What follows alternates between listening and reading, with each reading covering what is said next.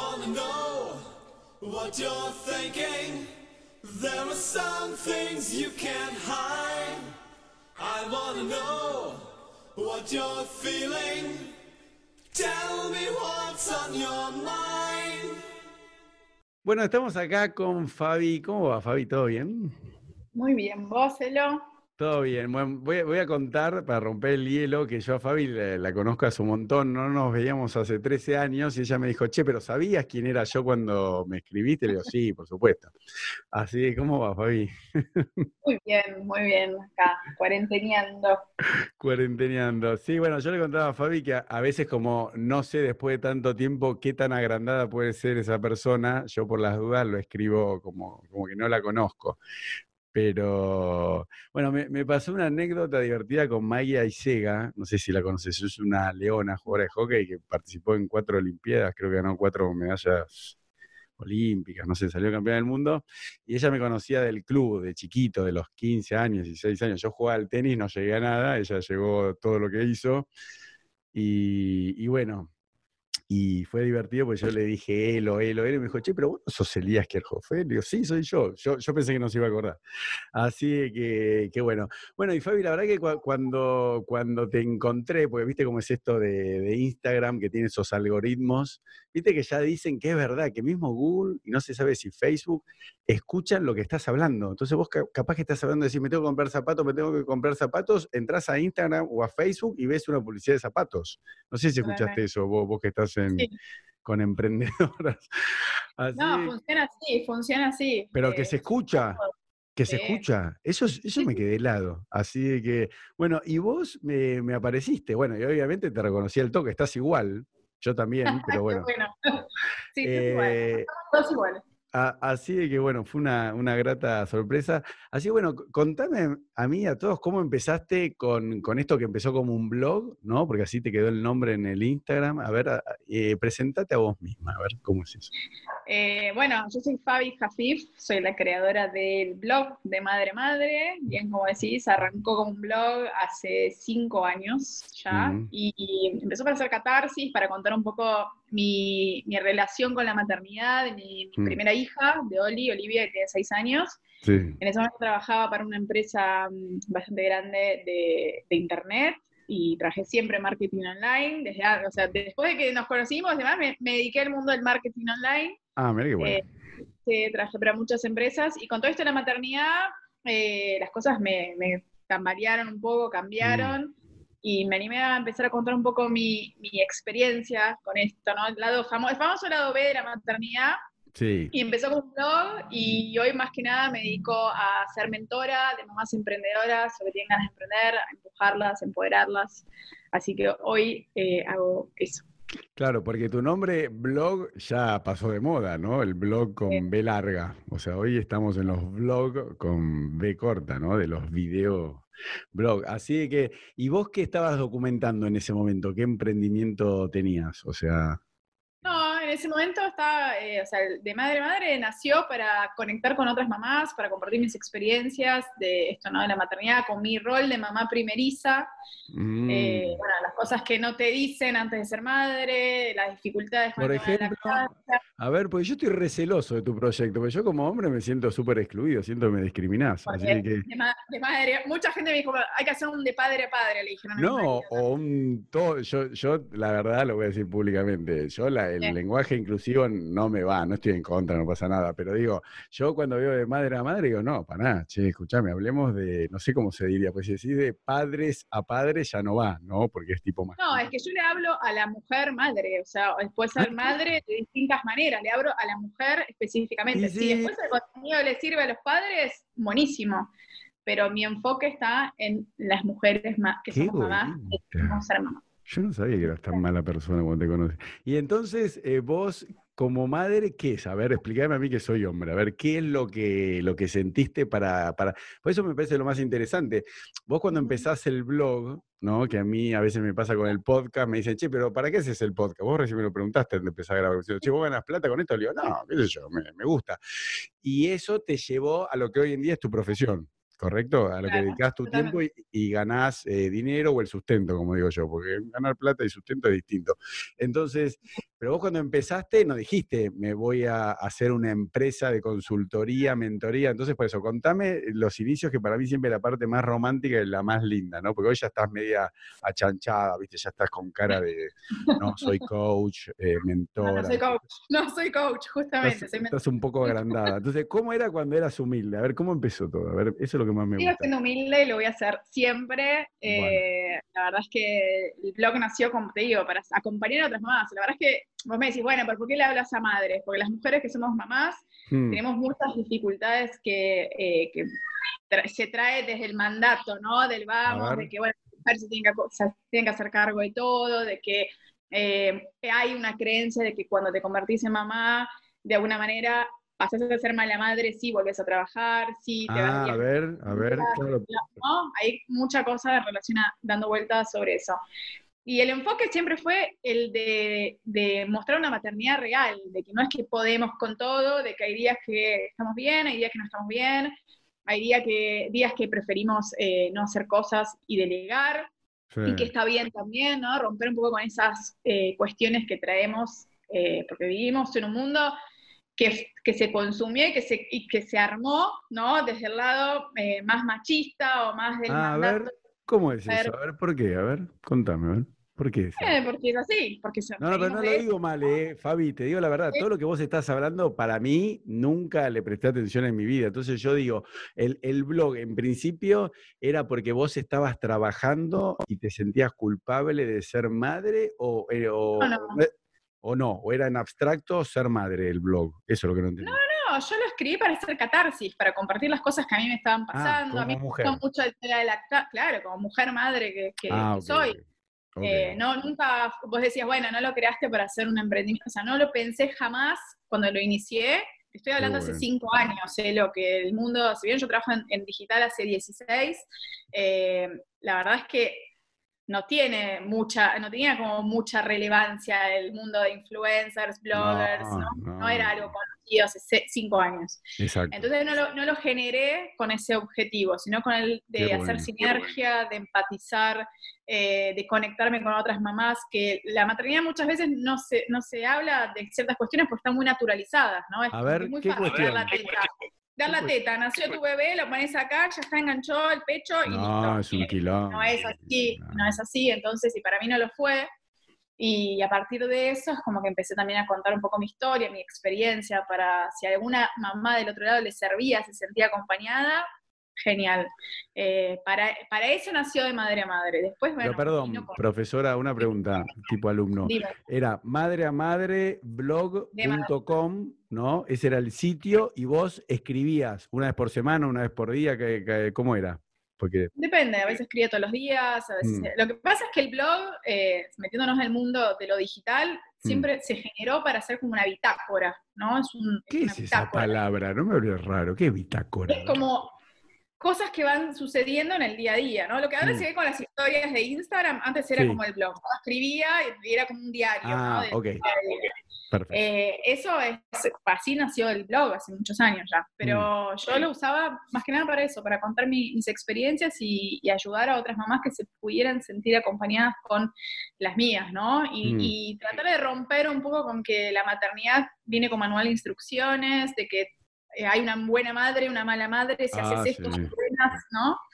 Eh, entonces, desde ese lugar nació de madre a madre. Buenísimo. Y para, ¿y vos estabas trabajando en ese momento? O sea, Estaba trabajando. y, y- Yo trabajaba para Google. Para Google, perfecto. ¿Y, y cómo es eso? A ver, ya, ya que estoy, te pregunto. eh, vos cuando sos, ma- eh, cuando vos decidiste quedar embarazada y dijiste, bueno, tengo que postergar mi carrera laboral, tengo que hacer una pausa, todo, todo eso ya es previo a quedar embarazada o quedaste embarazada porque sí? No, fue buscado, mi embarazo Mm. fue buscado, eh, quedé embarazada la verdad que bastante rápido, al toque, y, y no, y yo trabajaba, en ese momento trabajaba para Google, eh, tenía un muy buen puesto, estaba muy contenta, eh, Mm. me encantaba mi trabajo, y, y quedé embarazada y me tomé nueve meses de licencia de maternidad, nació Mm. Oli, volví, estuve un mes eh, trabajando y renuncié. En ese momento justo también a mí me diagnosticaron una enfermedad autoinmune que se llama esclerosis Ah, múltiple. Eso te iba a preguntar, ¿cómo andas de eso? A ver, ven- venimos un poquito del Gracias a. Dios, bien. bien. ¿Pero qué es en la práctica? O sea, porque hoy en día tenés alguna secuela, no, de eso. No tengo nada que vos puedas ver. Eh, entonces, Ah, ese es el problema que tiene la esclerosis múltiple, que es una enfermedad que se llama enfermedad invisible. eh, Mm. También la llaman como la enfermedad de las mil caras, porque en cada persona puede eh, ser distinta, ¿no? Es diferente.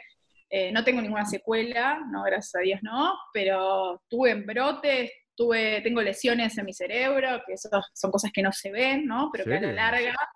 Sí, sí. ¿Y La enfermedad es una enfermedad desmelinizante, se llama, ¿no? Para Pero- los que no conocen. Pero te agarra porque sí, no, no, no, no, digo de ignorante tiene absoluto. ¿eh? No tiene causa, no tiene Mm, cura, no es hereditaria, no es genética, no es contagiosa. O sea, no se sabe la causa de la esclerosis múltiple. Entonces, eso fue cuando, eh, cuando renunciás, ahí te, ¿cuándo te agarró entonces la enfermedad? ¿En qué momento? Eh, y justo, mirá, yo tenía que volver a trabajar, nos fuimos de viaje con mi marido y con mi hija, Mm. en ese momento tenía ocho meses, volví, eh, tenía ese viaje y dos, tres semanas antes de ese viaje, Mm. de volver a trabajar, me tuve un brote Mm, y ahí me fui a ver y me diagnosticaron esclerosis múltiple, que es una enfermedad que le pasa a la gran mayoría a gente joven, entre 20 y 40 años. Ah, joven, yo pensé que al revés. Joven. No, gente joven, eh, entre 20 y 40 años, el momento más productivo de nuestras vidas y Mm. no tiene causa, no, tampoco tiene cura. Y a la larga es degenerativa y puede ser obviamente discapacitante. Mm, Pero acá en Argentina somos más o menos unos 20.000 pacientes. Qué bárbaro, yo no. Y a ver, no, no sé si me estoy metiendo con tu intimidad, pero ¿qué, qué, qué, qué fue lo que se manifestó de la enfermedad? Pregun- si Sí, no tengo problema con Yo, de hecho, lo hice una nota en relación a eso. Cuando Mm. digo- a ver, a mí me diagnosticaron hace cinco años y siempre digo lo mismo. Eh, Mm. Podía haber hablado de que tengo esta enfermedad hace cinco años, Sí. pero públicamente lo hice con el nacimiento de mi segunda hija hace ya casi tres años. Mm, Y a mí lo que me manifestó fue que se me durmió el ojo. Eh, el ojo Ah. izquierdo eh, se me paralizó básicamente y yo me fui a ver pensando que tenía una conjuntivitis eh, a la guardia y, a la, y la chica de la guardia de la médica me dijo andate ya al, a un neurólogo para verte porque lo tuyo realmente es lo más urgente que tuve en el día. Y ahí me hizo, eh, me hicieron un montón de estudios, por listo. mucho tiempo. Sí. Perfecto. Pero Bueno, bueno, bueno. Eso entonces lo entendí. Y entonces, eh, bueno, vos seguís con el blog, renunciás y ahí te dedicás a Madre Full, seguís blogueando, ¿no? Escribiendo artículos.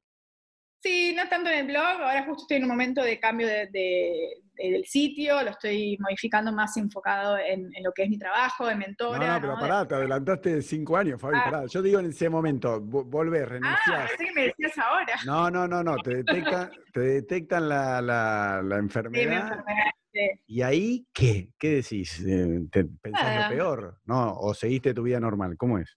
Eh, yo creo, a ver, yo creo que todos tenemos siempre. Me costó mucho entender esto, ¿no? Pero Mm. eh, cuando te pasan estas cosas que yo llamo baldazos de agua fría, ¿no? Que nos vienen como a sacudir un poco y a Mm. ubicarnos un poquito, eh, yo aprendí que las cosas no pasan porque sí. Yo creo mucho que las cosas tienen un Ah. para qué. Todo lo que nos pasa en la vida tiene un para qué. Sí. Eh, y está en nosotras, en mi caso, en, eh, decidir de qué manera eh, llevar, ¿no? Sobrellevar estas cosas que nos pasan. Está en todos nosotros, ¿no? Mm. Tomar una decisión en relación a, voy a hacer esto, me quedo tirada en mi cama, miro en Google de qué se trata la enfermedad y veo todo lo malo que me puede pasar, o sigo mi vida adelante. eh, y yo tomé la segunda decisión, seguí mi vida.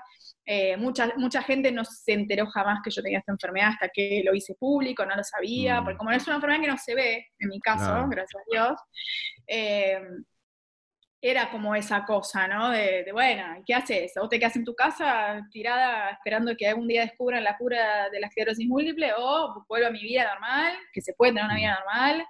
Eh, me dedico a mi hija, me dedico a mi emprendimiento. Y yo opté por eso y lo sigo haciendo. Claro, no, porque yo lo que siempre digo es que fácil, o sea, escucharte ahora cinco años después, pero en el momento cuando te, no sé si te lloró el ojo, lo tenías paralizado, te, te, te mandan a hacer los exámenes, te, te diagnostican, vos decís, che, me, me voy a quedar discapacitado, me voy a quedar como Stephen Hawking. Obvio, pero eh, Pensás lo Sí. peor, no es que te dicen, ay, tranqui, Fabi, basta, ay, sí, No, listo, no, no. dale, no, es mentira. Yo, por No, ejemplo, y es inevitable, perdón, es lo, pero Sí, es sí. inevitable entrar a Google y buscar la enfermedad de que se trata. claro, y es lo que- peor. Eh, vos- que Lo trabajaste en, peor. en Google, viste que el ranking de los primeros 10 resultados son los que más clics tiene. Entonces, siempre lo, lo que está más arriba es que se mueren, es que es una desgracia. O sea, no, no va a decir, eh, No, es que, es, que es, es, ver, es una enfermedad que es horrible. Escuchás el nombre, nunca la había escuchado en mi vida. Y, y lo primero que me pasó fue que, ¿qué hice yo? O sea, ¿qué, ¿qué pude haber hecho? Porque no tiene causa, ¿no? Para que me toque esto a mí. Eso te iba a preguntar, porque vos estás, estás medio reli, ¿no? Medio religiosa que me decís cada No, no tres minutos. No, no, me decís gracias a Dios, gracias a Dios, Baruch Hashem. Ah, bueno, sí, porque yo soy una persona creyente. Como bueno, por eso, vos crees en Dios, ¿no? ¿Crees en Dios? ¿Vos crees en Dios? Sí, bueno. Entonces, ¿qué creíste en ese momento? Pues, eh, que, que Dios te castigó, que comiste, no sé, jamón y te castigó. ¿Qué, qué- qué pasó? ¿Que No. violaste el Shabbat? ¿Entendés lo que te digo? Porque cuando uno le pasa esas cosas, dice, ¿por qué a mí? ¿Qué hice? No, sí, obvio, porque es lo primero que pensás. O sea, es como que cuando una cosa así mala que. Mm. A ver, pensá que yo estaba en el momento más pleno de mi vida. Claro, había sido madre. Claro. Había sido mamá hacía muy poco tiempo. eh, o sea, estaba muy, muy bien anímicamente, contenta. Me estaba por ir un viaje programado de vacaciones con mi marido. Mm. O sea, estaba todo perfecto. Y vienen y tipo, te dicen, bueno, a partir de ahora, mira, tenés esta enfermedad. Y, y bueno, y es muy complicado, ¿no? O sea, tomar la decisión de, de manejarlo de otra manera. Mm. Entonces es como que yo no es que pensé que me castigó, pero pensás lo peor. O sea, ¿por qué a mí me está pasando esto? Y ahí es donde yo digo, y es como que uno, que es lo que digo que, uno aprende, ¿no? En estos Mm. momentos de, de difíciles, que tenés dos opciones. O A me quedaba tirada en la cama, como dije antes, o salía, ¿no? El típico rol de, ¿no? Si nos metemos en el mundo del coaching, de víctima o protagonista de, de vida. Sí. Sí, igual no, no yo estoy muy al tanto de eso, pero, pero está bien. Y, Es una, es una forma de decir.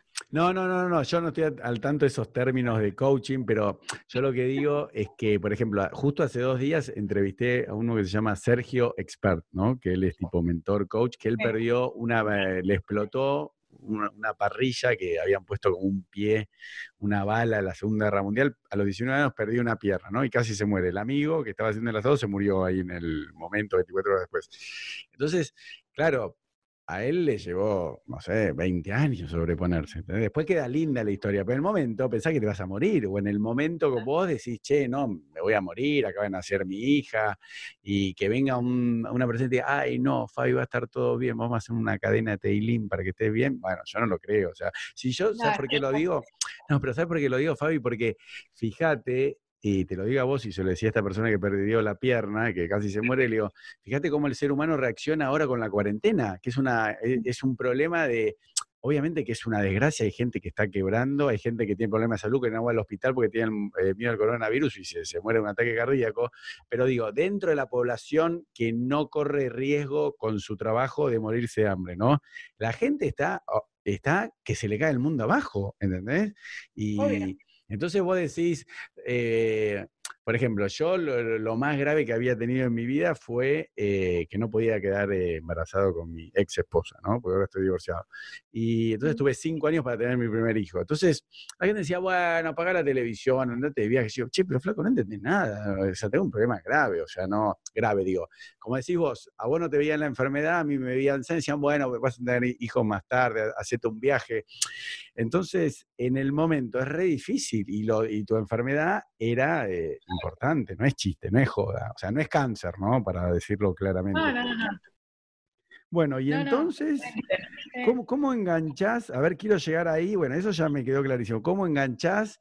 ¿Cómo te convertís en lo que sos hoy en día? ¿Entendés? Porque eso es lo que a mí me parece que inspira, a mí las entrevistas me gusta que me cuenten todos los pasitos para ver, bueno, lo que sos hoy, ¿no? Que obviamente la gente tiene que ir, ir a tu página, a tu cuenta de Instagram y vos las coacheás ahora nos vas a contar como todo lo que haces. Pero bueno, entonces, estamos en Google, estamos en el diagnóstico, no te quedas en la cama y ¿cómo seguís? No, nada, y ahí empecé, yo tomé la decisión de renunciar eh, Mm. en Google. Eh, siempre cuento también esta anécdota que es, yo busqué trabajo part-time, ¿no? De, para estar como también, a ver, ojo, ¿eh? Hay algunas notas que salieron por ahí que dicen que yo renuncia. Eh, mi renuncia de mi trabajo tuvo que ver con eh, mi rol de madre, el Mm. estar cerca de mi hija, que era muy chiquita en ese momento, tenía ocho meses, Mm, y todos los malabares que había que hacer, porque mi marido Mm. trabajaba, eh, lo Mm. suyo, y estar, viste, como de un lado al otro, llevando, trayendo, viendo con quién, quién, la puede, quién se puede quedar. O sea, Google estaba en Puerto Madero, tenía, estaba en colegiales, era como un chino. mm. Y, y nada, y tomé la decisión de renunciar y ahí empecé a buscar trabajo freelance, que en ese momento fue muy difícil encontrar eh, gente que quisiera contratarme en, en marketing online, porque estamos hablando hace cinco años, donde Mm. lo digital todavía no era lo que es hoy. Sí. Y, y en paralelo empecé a hacer un blog. Y como te decía, o sea, empecé a escribir. Primero escribía en papel, cosas para mí. No, pero perdón, ahí no entendí. ¿No empezaste el blog cuando ya quedaste embarazada o después empezó el blog? No, después, después. Ah, después. Sí. Ah, entendí mal. Pues, a los ocho meses de que nació eh, Oli, Oli. decí eh, Ah. Olivia. Eso lo voy a anotar. Bueno, entonces a los ocho meses. A los Bueno. ocho meses abrí el blog eh, y nada, y empecé. ¿Y cuán- claro, porque no Sí. tenías ni canal de YouTube que podés medir la cantidad de seguidores. ¿Qué, qué, ¿Cuántas visitas por blog tenías? O sea, ¿cuánta gente leía lo que escribías? Tres Al personas. principio, la verdad, no, no- ni, lo- ni, ni veía las estadísticas, eh, pero un día, también siempre digo lo mismo, me di cuenta que había más gente aparte de mi mamá que me leía el blog. A ver, ¿cómo te das cuenta? ¿Cómo te diste Y cuenta? gente empezó a dejar comentarios, qué bueno que escribí sobre esto, empecé a tener como mucha, mucha repercusión ¿no? en, la, en la web. Eh, después me hice un canal de Facebook, una página en Facebook también, y Ah, ahí muy bien. empezó a moverse un poco más. Mm. Y de a poco fue creciendo, hasta que empecé con Instagram, de Instagram, bueno, empezó obviamente todo el mundillo que es esto que estamos viendo hoy, que, que explotó de lo que son las redes sociales. Mm. No, está bien, pero cuando empezaste no estaba explotado. Mismo hoy en día es muy No. difícil. Si yo me quiero poner un, un, no sé, un- una cuenta de Instagram de coach, de mentor, eh, Entonces, tenés tres seguidores, no te siguen ni tus propios familiares. Entonces, por eso viste que siempre está, eh, por ejemplo, yo cuando empecé con el podcast, por un lado me decían, bueno, pero acá en Argentina no se escucha el podcast, ¿no? Entonces, como diciendo, no hay público. Y suponete, bueno, ahora avanzó mucho, pasaron dos años y yo en un año podré decir, no, ahora hay mucha com- competencia, ¿entendés? Como que el que no quiere salir adelante siempre tiene excusa, o que está muy adelantado o que ahora están todos. Entonces yo digo, no, escúchame, eh, el que es bueno es bueno, no, o el que es emprendedor, el que tiene. Bueno, entonces para, sigamos con vos. Entonces, estás con eso, haces Instagram, todo para, y no, ahora no, no te vengas al estrellato. Contame cómo pasaste, cómo empezaste a sumar seguidores en Instagram y cómo empezaste a ganar plata con eso. O sea, sí. eh, nada, yo al principio a mí me gusta también decir eso, ¿no? Porque yo cuando arranqué, arranqué más en un rol de mamá blogger, que es Mm. como contando Sí. un poco mi día a día de mi rol de mamá, ¿no? No en cosas íntimas de mis hijas, de mi hija, no, en este momento, pero sí eh, esas cosas de que nos pasan a todos, bueno, tips para, te vas de viaje, armar el bolso, qué está bueno llevar, qué productos está bueno comprar. Ah, no. Bueno, pero eso tiene. Por eso, pero vos tenés doping, ¿eh, Fabi? Porque vos trabajabas en Google, sabías cómo rankear una página, los keywords. Obvio, ni que Ah, hablar, ni que hablar, me sumó Ah, un montón, siempre lo ah, digo, o sea, yo tenía ah. la ventaja de, pero como yo eh, soy una persona que reconozco que tenía esa ventaja, mm, cuando empecé a trabajar y meterme más en el mundo de eh, querer ayudar a otras mamás, Mm. porque ¿qué pasa? La mayoría de las madres es increíble la cantidad de mamás que dejan sus trabajos y empiezan a emprender su propio negocio y emprendimiento una vez que Mm. se convierten en padres. Entonces, ¿qué pasa? Muchas no tienen el- la- la- mm. los skills o, o la, el- Sí. la información ¿no? que tenía yo en ese momento. Claro, Entonces está bueno. empecé a tratar de justamente, eh, empecé un evento que se llama Mujer, Madre Emprendedora, que es un evento muy grande acá en Argentina, que es exclusivo también para mamás emprendedoras o que tienen ganas de emprender. ¿Ese lo haces Donde mi vos? idea, lo hago yo, lo hago yo, sí, sí. ¿Hace cuánto lo haces? Eh, cinco años. No, a ver. Pero pará, está yendo muy rápido. Pará, sigamos cuando todavía no eras nadie. Entonces estabas con eso, rankeaste, pará, ahora me decís, no, y ahora tengo un millón de seguidores. No, pará. No, no tengo un millón de seguidores. No, Todos no, los seguidores digo- que tengo es, es- es de laburo, es de, es de trabajo. eh, me gusta, siempre lo digo eso también, que no es que apretás un botón y tenés un montón de seguidores. No, no, no, pero ahí está. Estábamos en la anécdota de que blogueabas los típicos títulos que, ay, Sí. soy mamá, me, me duelen los pechos, cómo hacer, cómo eh, hacer que tu piel, no sé qué, cómo la Eso sequedad. no, porque no me prestaste esa atención, porque dije que la lactancia me costó, entonces yo no di, la, la- no di eh, pecho a mí. Bueno, digo, pero digo, digo, eh, todas esas cosas que la gente, vos como trabajaste en Google, ponías en Google, veías cuántos resultados tenía, cuántas búsquedas Sí, tenía. pero eso, es en, en la web, ¿sí? O Sí, sea, sí, sí, no, pero digo, la por eso. comunidad de Instagram, eso se fue dando totalmente de forma orgánica y a partir de la empatía Mm. y, de, y de la genui- genuidad que sentían hacia mí hacia mi cuenta. Bueno, y eso hasta el perfecto. día de hoy, ¿sí? Entonces Bueno. eso está, eh, así fue creciendo. sí, Eh, y obvio, yo tenía esa- esos eh, conocimientos, pero enfocado en lo que es la página web. De hecho, Claro. si vos buscas eh, blogs de madres en Argentina, te sale eh, de madre a madre como en la primera página de Google. Vamos. Entonces, eh, sí, sí, así que, y así Bueno. lo fue por mucho tiempo, ¿eh? sí. Sí, y entonces estás con eso, escribiendo esos artículos que les interesan a las madres, y cuándo empezás con eh, la parte más emprendedora de negocios para vos misma y para las otras mamis. Cuando empecé a ver repercusión en el blog, eh, empecé a, a pensar de madre madre como un emprendimiento. Eh, y empecé, obviamente, vengo al palo de marketing online, trabajé muchos años y Mm. tuve la suerte de trabajar del lado de persona que contrata eh, Mm. a periodistas o que pone, hace acciones de prensa y demás. Entonces entiendo muy bien, entendía muy bien en ese momento qué es lo que las marcas podían llegar a, a interesarles de trabajar Sí. conmigo, ¿no? Perfecto. Eh, porque estaba bueno para ellas hacer una acción eh, o, o mandarme eh, productos para que los promocione y demás. Obviamente eso a partir de que tenés una comunidad y que tenés gente que te vaya a ver, porque no puedes ir a, a ofrecerle a una marca de pañales grandes, mándame pañales para mi hija, si no tenés, tenés a dos gatos locos que te están leyendo los No, no, pero por eso, pero en tu caso, nunca hiciste eso de decir, a ver, mándeme pañales eh, y lo nombro en el blog, ¿o sí? La verdad que empezó solo, no, no fue algo que yo fui a buscar. Así que eso estuvo bueno porque se, se dio automáticamente de que me empezaron a, a- a buscar las marcas haciendo el mismo research que, que quizás como te aparecí yo, bueno, les aparecí cuando buscan, viste, a Claro. ver blogs madres, a ver mamás que escriben o A cosas verla, así mami. y caían y me mandaban. Lo que sí hice mucho eh, para potenciar a otras emprendedoras fue cuando yo armaba los contenidos para el blog, que hablaba de lo mejor, viste, por ejemplo, eh, Día del Niño, ¿qué emprendedoras este, hacen regalos que están buenos para el Día del Niño? Entonces yo lo que hice mucho fue escribir a esas emprendedoras y ofrecerles el espacio al principio gratuito, o sea, es como que mandame, le saco la foto de producto y te lo devuelvo. Hay muchas en esos comienzos me decían, no, Pará, y lo ponías en tu blog. Claro, y recomendaba, esta, esta emprendedora vende esto, ¿no? Si Mm. regalos para el Día del Niño y de la niñez, eh, nada, cosas así. Sí, sin marketing. no. Por eso, vos que sos de marketing, no era marketing de afiliado con un link que te sigue, que te instala un cookie, que si lo compras dentro de los 30 días te paga el 20%, todo eso que hoy en no, nada que ver. No, no, no, Bueno. no, no, no. Y entonces, hasta ahí venís bastante amateur, digamos. ¿Cuándo diste el pasito más así profesional, digamos? ¿Cuándo?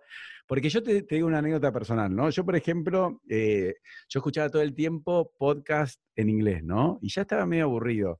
Yo después tengo un tema que mi hijo, que ahora tiene 15, a los 11 años, también casi hace 5 años, eh, empezó a ser youtuber y es un youtuber muy famoso, se llama Nordeltus. Entonces era una actividad que yo hacía padre, padre e hijo con él. Pero a mí llevar a cabo el podcast, porque a mí la gente me decía, che, pero vos querés ser como tu hijo. Mi hijo tenía 11 años. Y digo, no, yo tengo 45 años, ¿cómo querés ser como mi hijo? Tiene 11, le digo.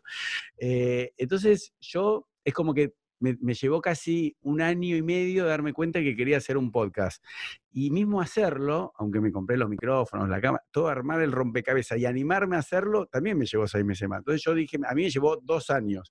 Hoy en día yo vendo un curso de ocho semanas para que si vos tenés ganas de tener un podcast, ya sea para eh, hacer crecer tu negocio, tener más seguidores, posicionarte en tu nicho, te digo, mira, lo que a mí me llevó dos años, eh, te, de- te vendo un curso que lo que tenés que pagar y, li- lo haces en ocho semanas. Entonces, lo que a mí me pasó y te quiero preguntar a vos es, pero para hacer eso primero tuve que haber llegado, eh, lo hice recién cuando pasé los, eh, el año, o sea, yo hago uno por semana, eh, ya tenía 60, 70 invitados, ¿entendés? Entonces yo lo quiero saber, ¿cuándo vos te sentiste con la autoridad para decir, bueno, ahora puedo eh, eh, ser la mentora o cobrarle a alguien? Porque, ¿entendés? Porque, ¿qué- ¿dónde tenés autoridad? Si yo soy de marketing de Google, bueno, está bien, flaca, pero el resto, ¿entendés lo que me interesa? ¿En qué momento te animaste? Porque a mí me pasaba que no me animaba tampoco. Sí, a ver, está el- lo que se llama el famoso síndrome del impostor, ¿no? Que A ver, ¿cómo es? que eh, el síndrome del impostor tiene que ver con eso, eh, pero ¿quién me va a comprar a mí? ¿Quién me va a pagar? Pero Claro. pará, yo no soy nadie, recién estoy arrancando, no da para que les cobre, ¿no? Entonces hay mucho de eso que obviamente lo viví en algún momento. Ah, Eh, y, y es algo que es un trabajo muy de cada, de cada persona, y yo lo, lo transité bien porque vos decías, bueno, cuando sos humilde, porque sigo siendo humilde, o sea, es como que tengo, eh, hago ese, esa diferencia, ¿no? No es lo Mm. mismo para mí trabajar con un emprendedor que trabajar con una marca grande, no es lo mismo que venga una, una multinacional a querer hacer una acción conmigo o contratarme para, hacer, para dar una charla, eh, que venga una emprendedora, ¿no? Que, que hace Mm. Sí. una reunión entre mamás eh, y Mm. quiere que yo dé una charla. Entonces, eh, el momento para mí, yo a los seis meses de, de lanzar el blog, decidí hacer este primer evento de Mujer Madre Emprendedora, ¡Qué bárbaro! ¡Qué atrevida! pero gratuito lo hice. Ah, ¿viste? No, muy bien, está, perfecto. Pero viste que yo sospechaba que viene por ahí, porque uno dice, no, primero que decir, si lo hago gratis no viene nadie, si cobro menos, ¿no? Porque uno está inseguro, no, no sabe, qué sé yo. Sí, lo hice gratuito y la verdad que estuvo bueno, vinieron 15 mamás. eh, sí, Ah. bueno, busqué, a- eh, acciones en relación. A ver, yo ya tenía mis seguidores, tenía creo que en ese momento, no sé, 2.000 seguidores en Instagram, que era un montón. O sea, es como que, wow, 2.000 seguidores en Instagram. Tenía, eh, no sé, muchos más en Facebook en ese momento. Y, y la verdad es que, o sea, es como que vinieron 15 mamás. Mi miedo era, ¿y si no viene nadie? Pero Claro. vinieron. Y, y estuvo bueno y, y sirvió y hicimos como mucho networking, yo di una charla y demás, y a partir de ahí me propuse volver a hacerlo al año siguiente. Y ahí sí ya me animé a cobrar, ya ahí había pasado un año. ¿Y dónde lo hiciste? Pará, eh, no, no, no, a ver, el primer año, ¿dónde fueron esas 15 personas? ¿En el Zoom de tu edificio? No, no, eh, yo vengo del de palo del marketing. Entonces, para hacer el palo del marketing tenés que entender eh, que está bueno también buscar lugares que a esas madres en ese momento le sirvieran para conocerlo después y obviamente hacer algún tipo de acción de sinergia con el lugar. Que fue A lo que yo ver, hice. ¿y dónde fuiste? En ese entonces era un café eh, en Palermo que Sí. tenía una estación de juegos para que los chicos puedan jugar con Ay, cuidado. me, olvidé los chicos, qué tarado. Sí. Pero no, ojo, eh, en mis eventos no vienen los niños y niñas Ah, a ¿no? jugar. Ah, No, es ah, baby era- friendly, pero para hijos eh, de 2, 3 años, no. O sea, no, no es para que vengan con los nenes y la mamá presta atención. Es un ah. espacio para nosotras, para enfocarnos en nuestro, nuestro emprendimiento, capacitación, networking.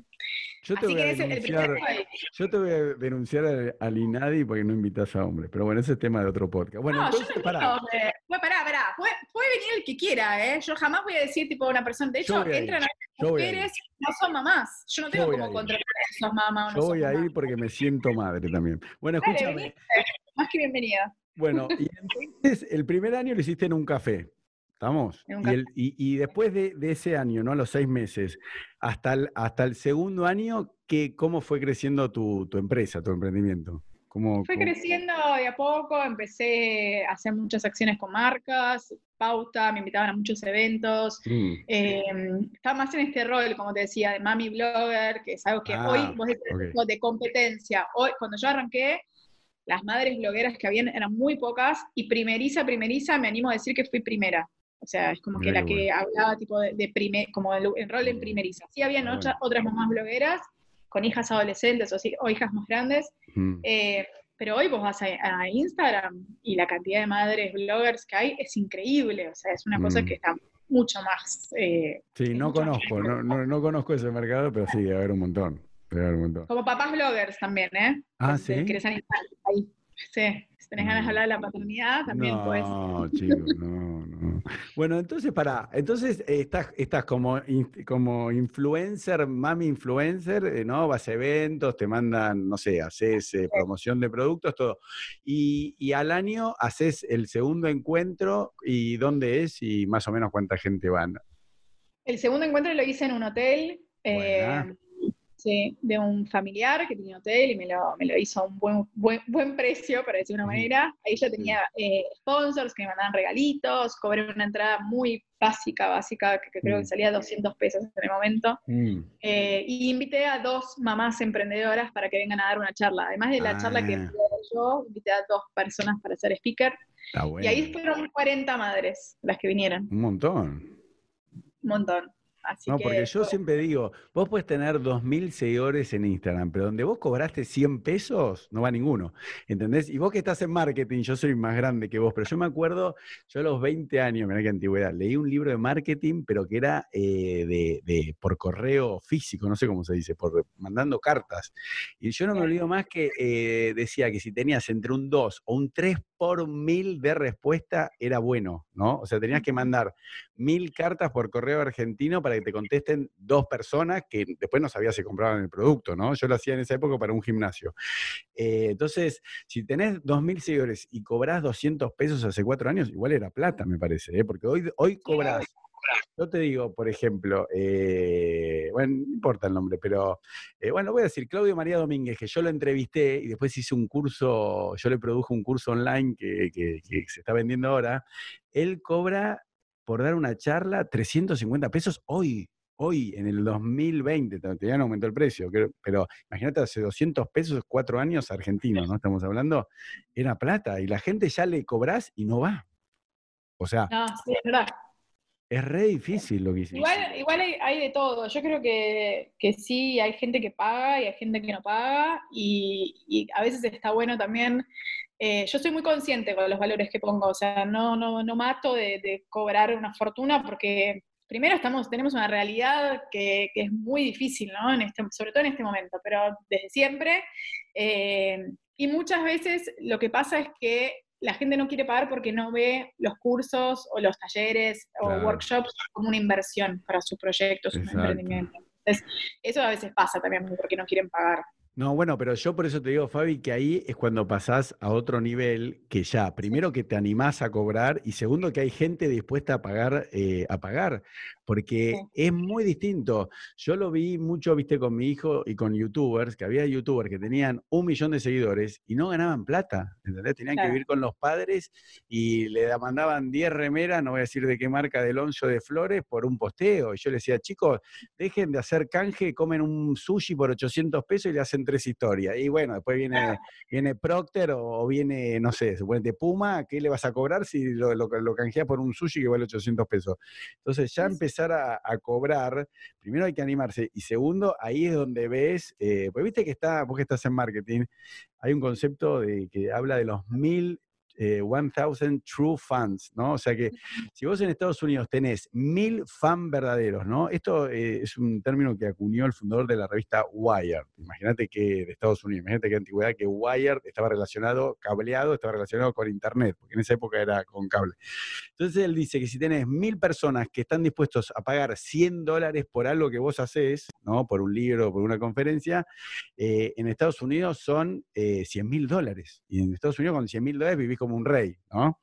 Eh, entonces, bueno, él dice, bueno, si vos lográs formar una comunidad de mil personas fanáticos que valoran tu trabajo y que están dispuestos, pero bueno, hay que juntar eh, gente que pague 200 pesos. Así que bueno, entonces hiciste eso, cobraste y ¿cuándo empezaste ahora a animarte a decir, bueno, le voy a cobrar a una chica, ¿no? Eh, por lo que, por eso, contá ahora lo que está, ahora sí, decime lo que haces hoy en día y quiero saber hace cuánto empezaste a hacer lo que, todos los servicios que das hoy en día, que yo vi en tu página, contalo vos. Eh, bien, empecé a animarme a cobrar cuando me di cuenta que, eh, primero que nada, yo creo que esto siempre lo hablo con, con las eh, mujeres que mentoreo y que, que trabajo en esto, ¿no? De que esto, el síndrome del impostor de vuelta.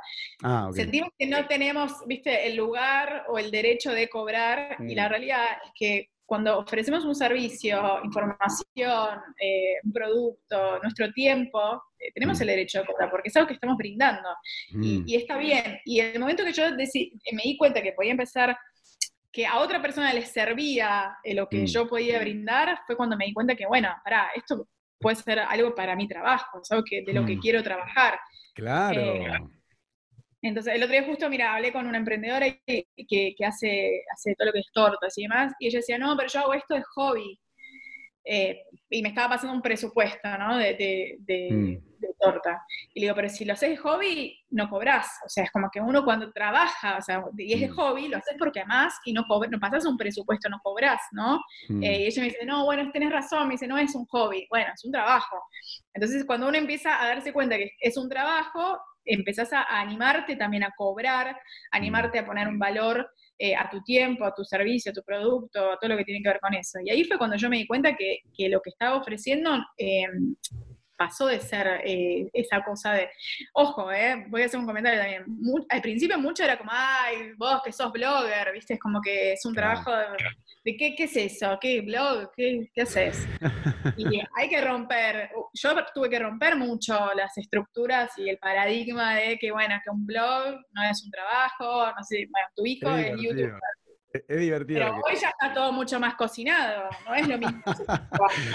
Pero es divertido porque sos súper joven, en, viste, en términos digitales, cinco años parece una eternidad y alguien que te escucha No. dice, che, esta chica con problema de blanco, como diciendo, ay, mirá, yo hace cinco años me, me- me maltrataban de, de, de- de- de No, blog". pero eh, no, no fue, no fue fácil, ¿eh? O sea, No, no, no, pero te quiero decir, Fabi, son, eh, yo entiendo que, que es re difícil y es una problemática que tienen muchas mujeres y, y muchos hombres, pero la gente cuando te escucha a vos y me escucha a mí en mis podcasts, viste como que también tengo hater que me escriben, ah, esos problemas de blanco, viste como diciendo, qué problemas los tuyos, viste.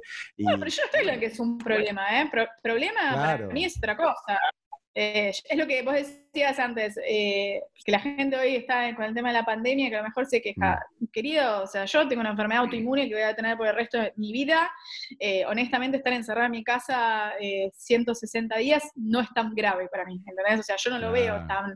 Para mí uno siempre puede estar peor en algo. Yo estoy haciendo un comentario de que la gente hoy piensa, mira, ayer hice un posteo sobre eh, tema de influencers, ¿no? O sea, a ¿qué hay ver, que lo leí? ¿cuál era? A ver, porque estuve chusmeando tú, a ver cuál. Anteúltimo posteo que hice. Sí, Yo ¿qué pongo ahí como- nada, básicamente pongo tips concretos de cuando uno va a trabajar con un influencer o hacer una acción con un influencer, qué cosas hay que tener en cuenta. Que mucha gente piensa que porque tienen un millón de seguidores, listo, puedes hacer una acción, ¿no? O sea, Sí. te va a servir a tu emprendimiento mandar el producto a hacer canje. Sí. Y no te puedo explicar la cantidad de gente, la cantidad de gente que me escribió, quiero ser influencer, ¿cómo tengo que hacer?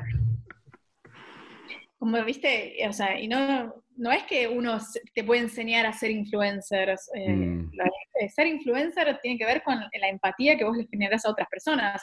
Si vos no sos una persona empática, ¿no? o lo que transmitís no logra llegar a otras personas como Mm. vos querés, es muy difícil que puedas influir en otros, ¿no? Sí, hay, hay, hay una frase en inglés que yo se la vi a Benito Fernández, al modisto, pero no me la acuerdo ahora en castellano, tendría que buscarla, no lo voy a hacer ahora, que decía, eh, influencer es aquella persona que hace un Sí. posteo por canje de una pizza, ¿no? Y después había otro Sí. término que es aquella persona que te inspira a hacer otras cosas. Claro, porque hoy eso- los influencers eh, están, están para mí totalmente devaluados. No, ¿viste? influencer es influencer es la persona que hace un canje con la pizza, influenciador es la persona, influenciador es la persona que vos, eh, que hace que vos vayas y compres la pizza. Exacto, profesora, muy bien. A esa, esa misma. Ah, es eso, ¿no? Bueno, y entonces, eh, cu- cuando, por eso, contanos ahora entonces para eh, ir un poquito para atrás, pero primero, hoy en día, ¿cuáles son los servicios que vos le das a las madres, ¿no? Y cuál es el, el ¿cómo se dice? El cliente prospectivo, que es una, una, una mamá, no importa la edad que tienen los chicos, y que dejó el trabajo o está trabajando o nunca trabajó y quiere convertir un hobby en, ¿en qué? ¿No? A ver, explícalo. Eh, yo eh, hoy básicamente estoy trabajando, va, hoy no, o sea, hace ya vari- varios años me estoy trabajando en mi rol de mentora. Fui muchos años consultora de marketing online, pero el mentoring tiene que ver con eh, una forma de trabajo que es de relación, relacionamiento con la persona que está, ¿no? De generar un vínculo. Ah, sí. Y, y en mi rol lo que hago es guiar a esas mamás que tienen ganas Mm. de o emprender o ya tienen su emprendimiento y por alguna razón no logran ver Mm. eh, un crecimiento o no, no logran generar ganancias en relación a lo que están haciendo, eh, ayudarlos a que sí lo puedan hacer. Eh, Mi público, que vos decís, yo trabajo con madres y trabajo con mujeres que no son madres también. Mi enfoque, siempre lo digo, es mi diferencial, es que yo trabajo eh, desde este lugar, ¿no? De madre a madre, de que puedo trabajar con mamás, que muchas veces surgen eh, temáticas relacionadas al eh, no puedo hacer cosas para mí porque tengo a mis hijos, ¿no? Claro. Entonces es como de trabajar mucho, eh, romper con esas creencias limitantes con las que de alguna manera Mm. fuimos criadas. Y, Y básicamente trabajo con mamás que, vos decías, que no importa la edad de los hijos, no importa la edad de la madre, porque a veces pasa esa, "Ah, no, pero yo no soy joven, no tengo hijos chiquitos, no, no importa. Eh, el tema es que vos seas mamá o que tengas ganas de empezar tu Mm. proyecto. Si te lo puedo separar, separo mamás eh, que están en un Mm, momento muy inicial de su maternidad, que tienen hijos pequeños y que están arrancando, están embarazadas y están dudando a ver qué van a hacer con su, con su vida laboral, y con mamás que tienen hijos grandes, ya de 15, 18, Claro. 20, incluso 30 años, que toda su vida se Exacto. dedicaron a ser mamás y hoy se dan cuenta que sus hijos se fueron y tienen mucho tiempo libre. Ese es el síndrome del nido vacío, ¿no? nido vacío, exactamente. Exacto. Entonces, ese es. ¿Y vos cómo es? Porque yo vi que ahí hay que llenar un formulario y te tomás un café virtual, ahora con la pandemia, 20 minutos, para ver si. Eso, eso es sin cargo, para ver si pueden trabajar juntas o no, digamos. O sea, Sí, a ver, yo lo que hago es, eh, para que no sea una pérdida de tiempo para ambas partes, claro. me junto, nos, reunimos, tenemos una charla de 15, 20 minutos, eh, obviamente sin, sin cargo, para conocer en qué crees vos que yo te puedo ayudar o en qué momento estás vos de tu emprendimiento y eh, en base a eso ofrecerte una de mis mentorías. Trabajo Mm. con tres tipos de mentorías. Eh, la primera es- eh, se llama Quiero Emprender, que está enfocada de, bueno, tengo ganas de hacer algo, no sé por Sí. dónde arrancar o qué Ah, hacer. Y no sé qué, no sé por. No, ¿Qué? quiero emprender, no sé qué, ni, ni por dónde, nada, Nada. estoy en cero, listo. Nada, estoy en cero. Es la mayoría de la Eh, gente. Muy La bien. mayoría, Dos, sí. La segunda es, ya tengo mi emprendimiento en marcha, necesito hacerlo crecer, o necesito Bien. posicionarlo, ¿no? bueno. Lo, lo típico es, me abro una cuenta de Instagram y empiezo a subir cosas, pero no tienen, eh, no tienen mucho sentido. Y eh, la tercera tiene que ver con gestión de tiempo y productividad personal, que es trabajar más lo relacionado a eh, organización de, de prioridades, tu agenda, de hacer el No, tiempo. está buenísimo. Sí, Está así bien. que esas son que- las tres. que Fabi, son las tres etapas que vos viviste, ¿no? O sea, porque primero no sabías qué hacer, hiciste un blog que era un hobby, porque no cobrabas y no, no tenías pensado monetizarlo ni, ni nada, no tenías eh, Google Ads, eh, AdSense, ¿no? En el blog, me imagino de No, no lo hice nunca. Esos banners espantosos que en alguna época aparecían. Y entonces, bueno, pasaste por las tres etapas, además tu- eh, tuviste lo de la enfermedad, ¿no? Y, y bueno, y entonces hoy, eh, antes de la pandemia, ¿cómo, cómo, cómo es un día tuyo? O sea, ¿estás eh, constantemente que las recibís en tu casa? ¿Cómo, cómo- cómo funciona eso en la práctica? No, no, en mi casa no. Yo antes No, lo no, en una oficina, perdón, perdón, en casa dije Sí. por pandemia, digo, ¿cómo, cómo hacías pre-pandemia? Pre-pandemia, eh, nada, tenía horarios pautados para las mentorías, que eran más o menos de hora hora y media, ¿Pero dónde? Eh, por, por, por distintos lugares, generalmente cafés o un Mm. cowork, eh, distintos lugares que, bueno, que nos quedan Mm. bien a las, a las dos. Y, y bueno, nada, ahora obviamente para la gente del interior siempre trabajé de forma virtual. Claro, Y- ¿viste? Un montón de herramientas de hoy en día, hay mucha gente que lo usaba. Y yo, por ejemplo, yo nunca hice, eh, a mí me encantaba hacer las entrevistas en persona, por eso otra cosa, porque entra- estás con la persona, hablas antes de empezar, la estás viendo, es otra química. Yo decía, no, no, yo las hacía en persona. Y mirá que fui re atrevido, le escribí a un montón de gente importante que vino. Yo decía, pero están locos que vienen. Yo no soy un canal de televisión, un programa de radio, viste, te llamo de la Rock and Pop, te llamo de Canal 9, estoy hablando de Radios Argentina, y bueno, Pampita está lanzando un nuevo programa, bueno, voy, qué sé yo, pero yo digo, ahora sí, te, te habla Elo, tengo un podcast. Y la gente me decía, ¿qué es un podcast? Y la gente venía a la entrevista y no sé lo que era un podcast. Yo, por ejemplo, entrevisté a Julián Weich y me dijo, ¿qué es un podcast? Le digo, pero escúchame, vos estás trabajando en La Nación, lo que vos decís, hay un podcast de La Nación que está en todos los programas. Ah, pero no sé lo que. Entonces tuve que cambiar la invitación y decir, te invito a una entrevista para mi canal de YouTube. Y ahí la gente entendió. Pero cuando yo le decía que es un podcast que te invito a conversar, me decía, no, pero si vos no sos mi amigo, ¿de qué vamos a conversar? No, ¿de qué tema vamos a hablar? Yo no te voy a preguntar nada si no te conozco. Entonces, te lo tuve que simplificar, eh, ¿cómo se llama? Diciendo, así de que, bueno, espectacular. Entonces, pará, entonces vos estás así en distintos lugares y las vas guiando.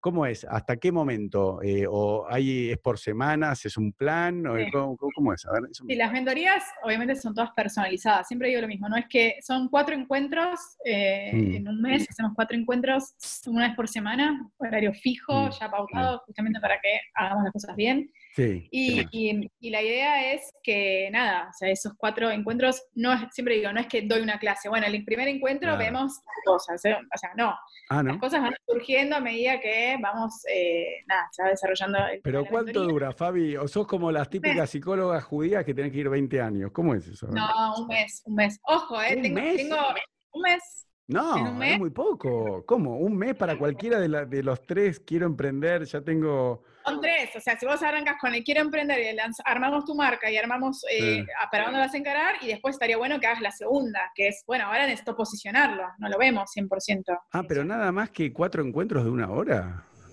Cuatro encuentros de una hora, más el café virtual que es previo. No, yo, por ejemplo, obviamente, yo necesito 200 horas. ¿no? bueno, pero si querés lo hacemos también, no hay problema. Las sesiones, las sesiones simples también se pueden contratar. Es que vos me preguntaste sobre las mentorías. No, no, no, no, por eso. ¿Y vos tenés, por eso, pero la mentoría es- es un producto, un servicio o, eh, o además tenés otras cosas?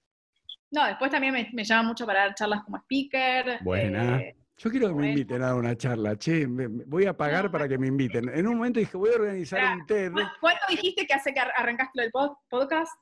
¿Dos eh, años? Dos años. Bueno, en tres Sí. me contás. ¿Qué cosa? Ahí llegas a cinco. ¿Cómo? En tres años más me contás. Ah, no, pero Cinco. antes- no, no, Cuando llegues no. a los cinco, por ahí te llaman. No, no, no, porque en un momento dije, hago un TED en Nordelta, en Tigre, cualquier verso, para hablar Bueno. yo. Digo, me, me armo un TED todo para. Pero después, ¿sabes qué? Te digo la verdad y lo voy a hacer. Y dije, no, yo voy a hacer, en vez de TED Talks, ¿no? Como se dice en inglés, voy a hacer Elo Talks. Entonces, yo voy a hacer todo un evento para que al final eh, hablo yo. Entonces, digo, no, no necesito la, la gente. Eso es lo que me gusta a mí del podcast y de todo, que de YouTube, de las redes, que a mí me fascina, pero digo, entre Fantino, ¿no? que está en ESPN, y yo, ¿qué diferencia hay? A ver, si él entrevista por Zoom de la casa, mi estudio está mejor, tengo mejores micrófonos, tengo menos- mejores luces que Fantino y que Jimmy Kimmel en Estados Unidos, o que James Corden. Digo, ¿cuál es, cuál es la diferencia? Si la gente no ve la tele. Así que yo no, no le Y tengo... hacelo. ¿Qué No, lo estoy haciendo, lo estoy haciendo, ahora vas a ver. No, yo en cinco años, olvídate, olvídate de dónde voy a estar. Muy bien, muy bien. Escúchame, Fabi, bueno, ¿y algo más que, que me quieras contar que no te pregunté de, de lo que haces? Ah, ¿para cuándo es la. Este año se suspendió la. ¿Cómo se llama? el suspendió. Sí, ¿Cómo sí. se llama el encuentro anual? Se llama Mujer, Madre y Emprendedora. Mm, Este año sería la sexta edición mm. de que bueno, que lo cancelé porque obvias ¿Por qué? razones. ¿Por qué? Y porque yo lo hacía siempre en marzo, siempre. Mm, y ver. este año decidí pasarlo para el mes de mayo. Sí. Y bueno, y justo cuando pasó esto, eh, por un lado fue que bueno, ves, todas las cosas pasan por Mm. algo. sí. Eh, qué bueno que no lo hice en marzo porque hubiese hecho to- tenía todo listo y me iban a dar de baja y me iba a querer morir.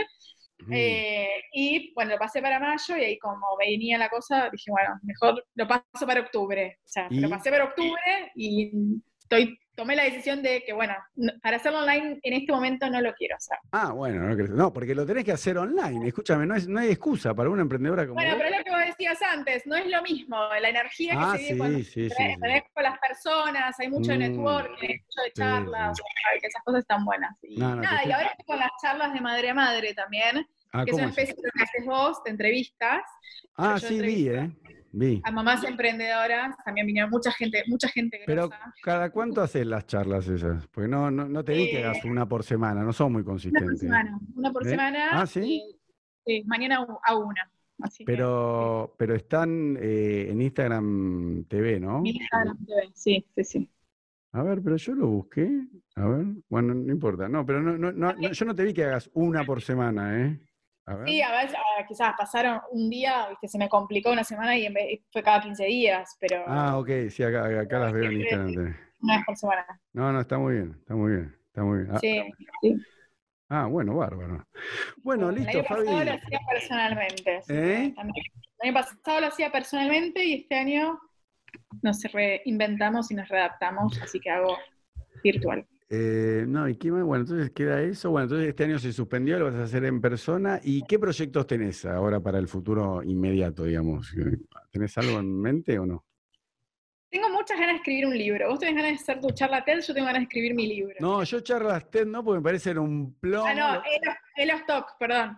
No, no, igual te voy a decir algo cómico. Yo entrevisté a Jerry eh, Garbulski, ¿viste? El que organiza. TED de, de Río de la Plata y es el, el director de TED en, en español, pero no, no, no son mi onda, ¿eh? Yo el TED No para mí es Bueno, demasiado... así es el tuyo, genera el tuyo y si querés me invitaste también puedo ir a No, no, pero yo voy a hacer solo mío, que me tengo que solo convertir más personaje para que me vayan a ver a mí, tipo... 13 años después seguís siendo igualita. ¿Qué co- ah, sí, no, pero estoy un poco, un poco canoso. Eh, no, pará, ¿y qué más te quería decir para cerrar?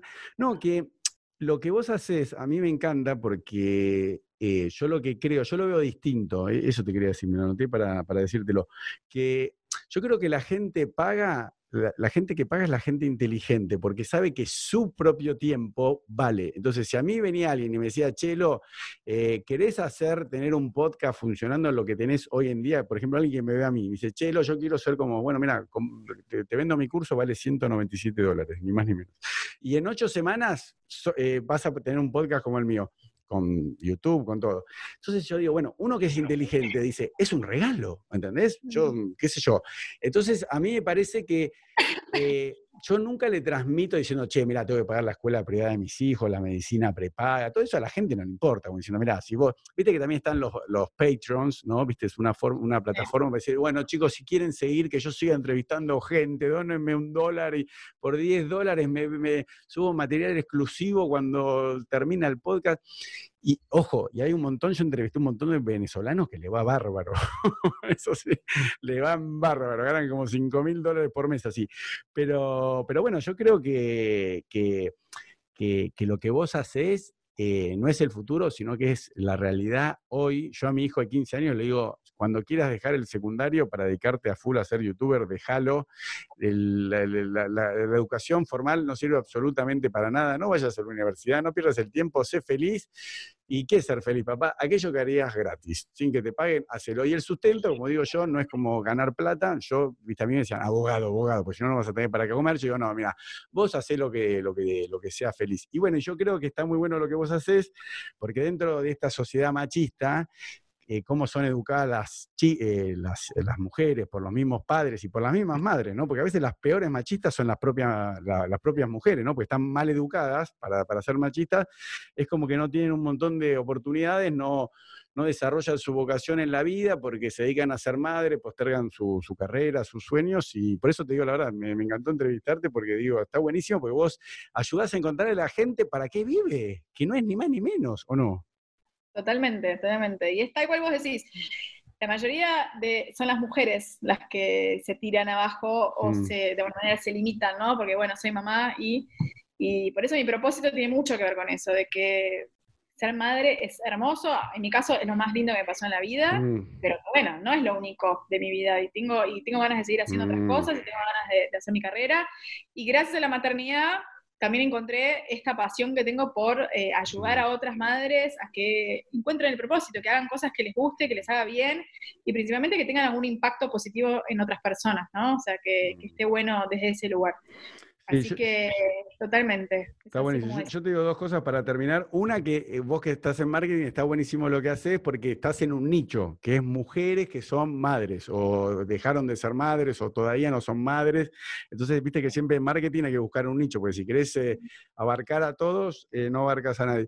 Y lo otro que te digo con amor, respeto y cariño, a mí me parece que vos tendrías que tener un curso online, porque si vos tenés un curso online que lo podés vender tipo Netflix, por ejemplo, el mío es Netflix, ¿no? Te lo bajás y, y lo ves, eh, yo recomiendo que vean uno por semana, hagan un módulo por semana, son ocho módulos. Pero también eh, hay una modalidad que yo todavía no la hice, que sería los mismos ocho módulos, pero además una vez por semana o una vez por mes te juntás con todo. Entonces, tenés mucho más alcance y viste que esto de la cuarentena, creo que a, a- a gente como vos o a mí indirectamente, por más que hoy en día no gano el sustento de, de esto, de los cursos, un montón de gente ahora sabe lo que es Zoom, un montón de gente sabe una videoconferencia, que antes la gente decía, ¿qué es Zoom? ¿Entendés? Yo, ¿cómo le iba a explicar a alguien hacer una entrevista por Zoom si no sabía que existía la aplicación? Skype se corta, no entiende, no tiene la computadora. Así que creo que, viste, vos que siempre decís, bueno, eh, hace cinco años, que parece una eternidad digitalmente, o no- nadie te conocía, viste cómo pasó con Disney Plus, vos que estás en, en, marketing, ellos pensaron que iba a tardar entre 3 y 4 años en llegar a 40 millones de suscriptores y con la pandemia en 3 meses llegaron a 30 más o menos. Entonces, viste como que en 3 meses, por eso la acción de, de Amazon, de Google, de Facebook, de Zoom, está por los aires. Así que bueno, te, ahora está beneficiada. ¿eh? Bueno, escúchame, Fabi, yo siempre le pido al invitado, porque yo la verdad que hablo bastante en mi podcast. Sabes que a mí me critican que dicen que hablo mucho. Yo sí, pero porque es mi podcast. Entonces yo invito a una persona para poder hablar yo. Pero la otra vez me invitaron a un podcast, no dejé de hablar al entrevistador. Le dije, mira, si querés andate y volvé en una hora. Pero bueno, escúchame, por eso para cerrar siempre le pido al invitado que deje unas palabras. Entonces, ¿vos qué le dirías a todas las mujeres, porque es tu nicho, tu especialidad, que son madres, ¿no? Que tienen chicos chicos o ya chicos grandes ¿Qué mensaje le dirías? Y yo obviamente les digo, voy a dejar el, la, descripción, el link, todo, para que se contacten con vos, pero bueno, un mensaje, dejarles a ellas y con eso nos despedimos. Bueno, primero que nada, gracias por, la invitación. Eh, la verdad que es muy, muy lindo esto de, charlar, ¿no? Un poco y contar lo que una hace y obviamente todas las entrevistas que estás haciendo que están buenísimas. Y en relación al mensaje, lo que digo siempre que tiene que ver con esto, ¿no? lo que promuevo, que es que dejemos de usar la maternidad como una excusa y que la usemos como motivación. O sea, eso es lo que yo más quiero de alguna manera compartir, transmitir y que las madres que estén ahí del otro lado no se sientan de que porque somos mamás ya está, se nos terminó la vida, nos tenemos que quedar con eso y nada más, sino que podemos seguir haciendo todo lo que nos propongamos que todo lo que queremos hacer depende de una y exclusivamente de una. Así que hay que seguir adelante con lo que queramos. Bueno, Fabi, te agradezco un montón, te mando un beso enorme, muchas gracias. Gracias, Elo. Chao. Chao, chao. Muy bien.